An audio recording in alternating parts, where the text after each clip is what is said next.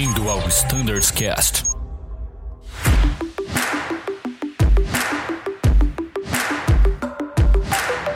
Fala pessoal que nos escuta, bem-vindos a mais um episódio do Standards Cast. Meu nome é Thiago Ferraz e hoje a gente vai falar um pouquinho sobre a nova gerência de frota do Embraer.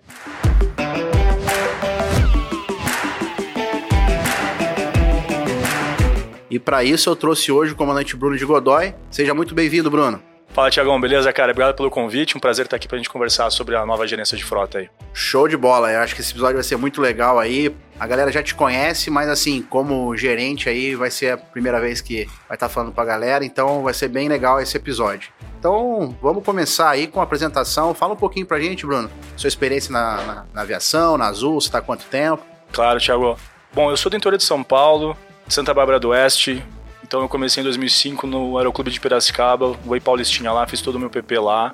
E na época uh, eu fiz o PP para poder entrar uh, na PUC do Rio Grande do Sul. Né? Então na época eles cobravam o PP checado. Hoje em dia acho que não tá mais assim. Mas então eu chequei o PP em Piracicaba.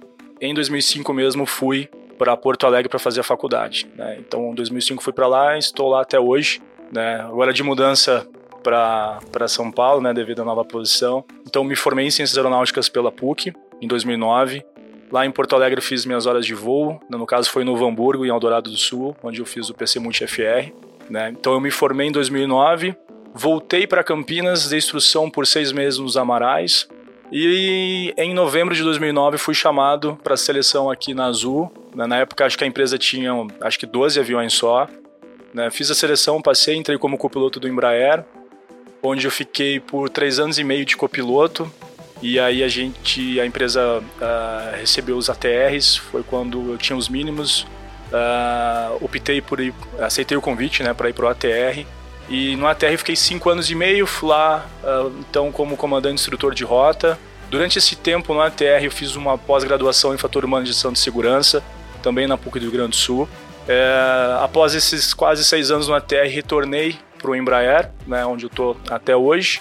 E durante esse retorno para o Embraer, eu fui convidado para dar aula na PUC. Então lá, até hoje, leciono três disciplinas, né, que é de gestão aplicada à aviação, planejamento de transporte aéreo e segurança de voo. E, e também nesse meio tempo comecei a fazer o meu mestrado em administração de empresa que eu estou terminando agora em setembro. Né, só falta defender a dissertação aí, está nessa finaleira sofrendo um pouquinho para terminar de escrever ela e aí finalizo essa parte acadêmica, né? Mas também entrei no safety em 2013, se eu não me engano. Acho que foi 2013 que eu comecei a trabalhar no safety, no departamento de fatores humanos, que fiquei até agora. Então, peguei uma boa experiência aí nessa área do safety, né? E estamos aí agora com esse novo desafio, estou bem feliz, muito empolgado mesmo, né, para a gente poder é, atuar em algumas áreas que a gente vai conversar aqui um pouquinho, né, como é que a gente vai, pretende então agir em relação a essa nova gerência que foi criada. Fantástico, seja muito bem-vindo, Bruno, que sem dúvida nenhuma é um baita de um currículo. Com certeza essa nova gerência, essa nova estrutura vai ser muito legal aí para o grupo, para a empresa, nessa fase aí que a gente está iniciando agora. Já aproveitando, acho que tem muita curiosidade em relação a isso. Vamos falar um pouquinho sobre a nova estrutura da gerência, como vai funcionar essa, essa nova estrutura da gerência, falando agora especificamente do Embraer. Perfeito, Thiago. É, acho que é uma, essa é uma pergunta muito importante, né? Todo mundo deve estar ainda um pouco de dúvida como é que vai funcionar. Acho que o principal diferencial dessa gerência é, é em relação ao job description que a gente tem, né? Porque muito do que antes a chefia de equipamento uh, tinha que cuidar né, da conta, uh, vai ser criado um setor, uma área administrativa só para isso. Então, por exemplo, questões relacionadas a plano de saúde, crachá, férias, uh, qualquer outros problemas administrativos, eh, a gente vai ter um canal né, onde o tripulante ele vai ligar, né, na URA ali vai ter um, um, um, sei lá, aperte o 3 para falar com férias, aperte 4 para né, discutir sobre crachá. Então toda essa parte mais dia a dia vai ter um setor específico para isso, tá? E com isso vai sobrar mais tempo para a gente realmente poder fazer a gestão da frota. E essa gestão da frota ela vai correr da seguinte maneira: é, a gente vai ter uma maior proximidade com flight standard, com treinamento, com manutenção. Então a gente vai estar tá circulando né, em áreas que antes uh, não, não, era possível, né, até por uma questão de tempo e tal. Então hoje a gente vai ter essa maior disponibilidade para poder fazer essa integração das áreas, que acho que é um dos principais diferenciais da, da, gerência agora das frotas, não só do Embraer, mas das outras quatro também, a gente faz essa maior integração, tá? Então acho que a gerência ela vem para isso, né? Para a gente poder integrar mais as áreas e poder trabalhar de uma maneira mais homogênea, né? Não, sepa não tão separado assim. É legal a gente entender um pouquinho como vai funcionar essa estrutura, porque é que a gente sempre comenta, né? A palavra, acho que a gente tem utilizado bastante na empresa nos últimos tempos é a comunicação. Né? E a comunicação eficaz, ela tem que ser feita pelos caminhos, pelos canais corretos.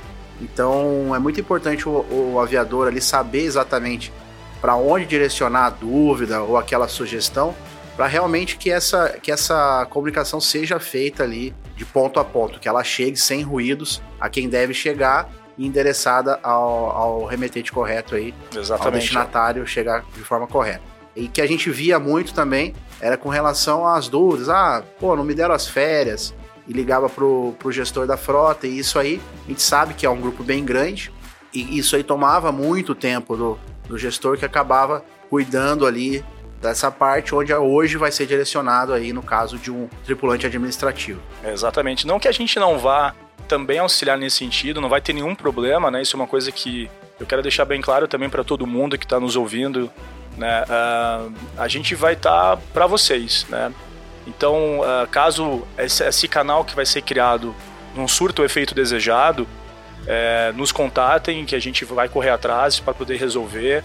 Né? Se a gente não conseguir, a gente direciona para quem pode. Mas a ideia é a gente descentralizar um pouquinho em nós essas partes né, mais administrativas e, e, focar nesse canal mais específico né, para isso acho que um, um grande diferencial também da, dessa gestão agora, e um objetivo nosso, de, de, dos quatro né, gerentes, é uma maior aproximação com o grupo de voo.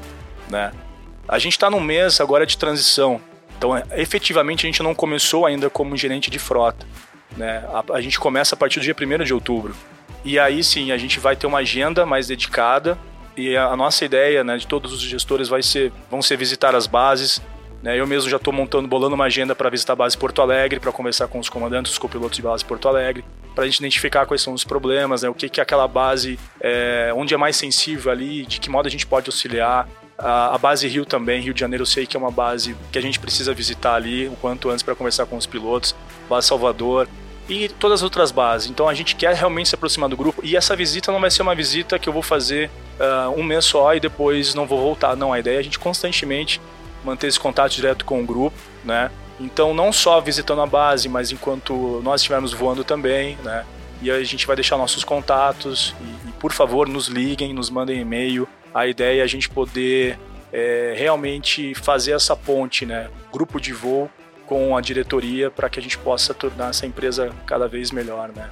Crescer da melhor maneira possível, né? Fazer com que essa empresa cresça da melhor maneira possível. Sem dúvida nenhuma, e com certeza vai ser um sucesso essa nova gerência de frota aí do Embraer.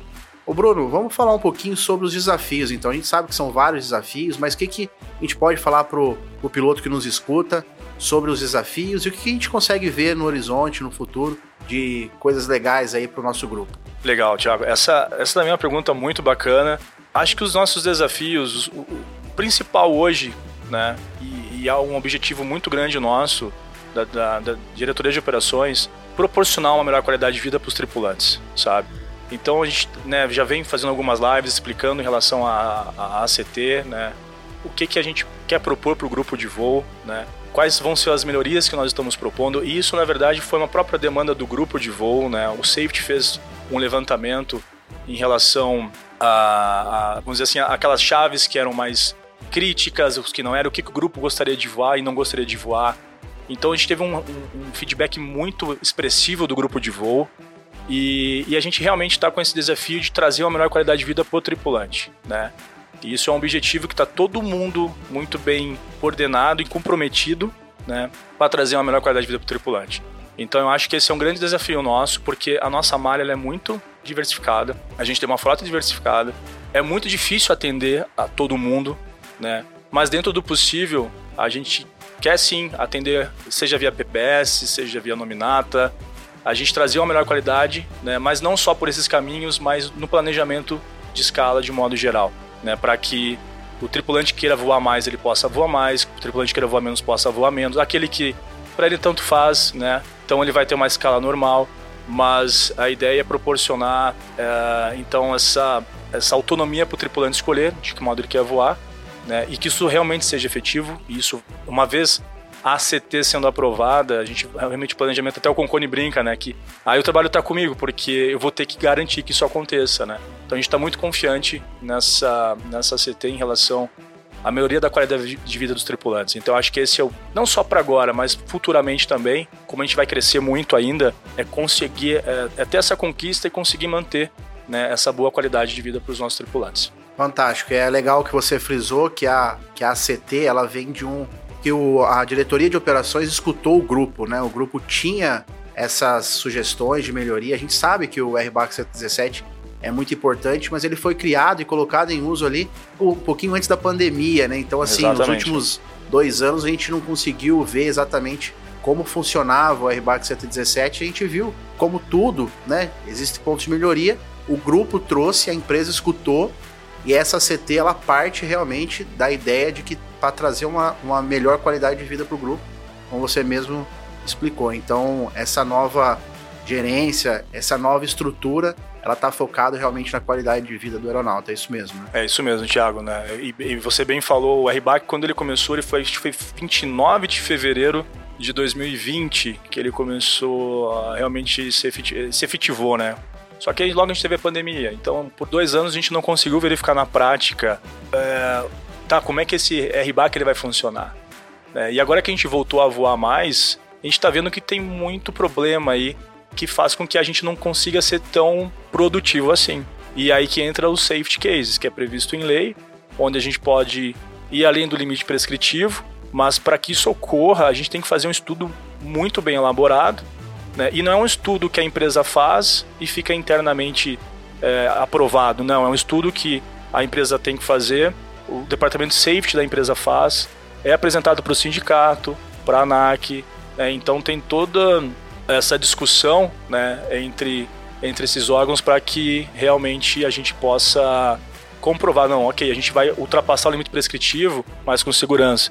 Então o safety está tá trabalhando pesado nisso e, a, e, nós de operações estamos também juntos com o safety para garantir que isso realmente ocorra da melhor maneira possível. E aí a gente chega a um resultado que é o que eu acho que todo mundo gosta, que é você sair da sua casa, voar, ser produtivo e voltar o quanto antes para poder aproveitar com a família, aproveitar a sua folga e ter mais folgas, né? Então a ideia, a ideia é essa. É, porque o tripulante ele vai em um menor espaço de tempo atingir a média de voos do mês e com isso ele vai ter mais oportunidade de mais folgas, né? Então a ideia é essa, né? Não é fazer, vamos dizer assim, o que a gente tem de grupo de voo hoje trabalhar mais com isso não ter mais contratação, não ter promoção, pelo contrário, né? É só a gente aproveitar melhor esse tripulante quando ele sai da casa dele. Então, se ele hoje ele leva 20 dias para produzir 70, 75 horas, ele vai fazer isso em 19, em 18 dias. Isso vai proporcionar para ele mais uma, duas, três folgas, dependendo do mês, obviamente, né? Mas essa é a ideia, ele produzir mais quando ele sai para voar, né? É isso que a gente quer. Show de bola, pessoal. É isso aí então. Pô, Bruno, mais uma vez bem-vindo. Sucesso nessa nova etapa e fique à vontade para fazer suas considerações finais para o grupo. Tiagão, de novo um prazerzaço estar aqui para falar contigo. Muito obrigado pela oportunidade. Né? O que eu queria passar para o grupo é, por favor, fiquem à vontade para falar comigo. Como eu disse, eu vou visitar as bases, mas quando eu não estiver nas bases de vocês, me liguem, me mandem e-mail. Vai ser um prazer poder atender a todos vocês. Né? A, a ideia nossa é realmente estar aqui para ajudar o grupo. Tá? É a gente se aproximar e fico aguardando então o contato de vocês para a gente se conhecer melhor. Muito obrigado.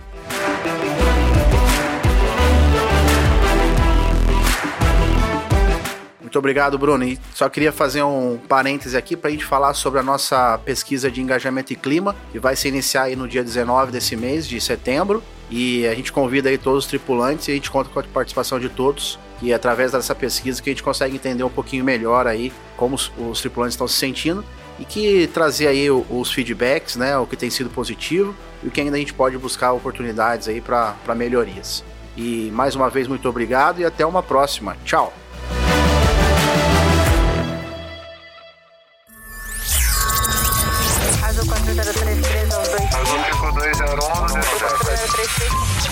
Você ouviu ao Standards Cast.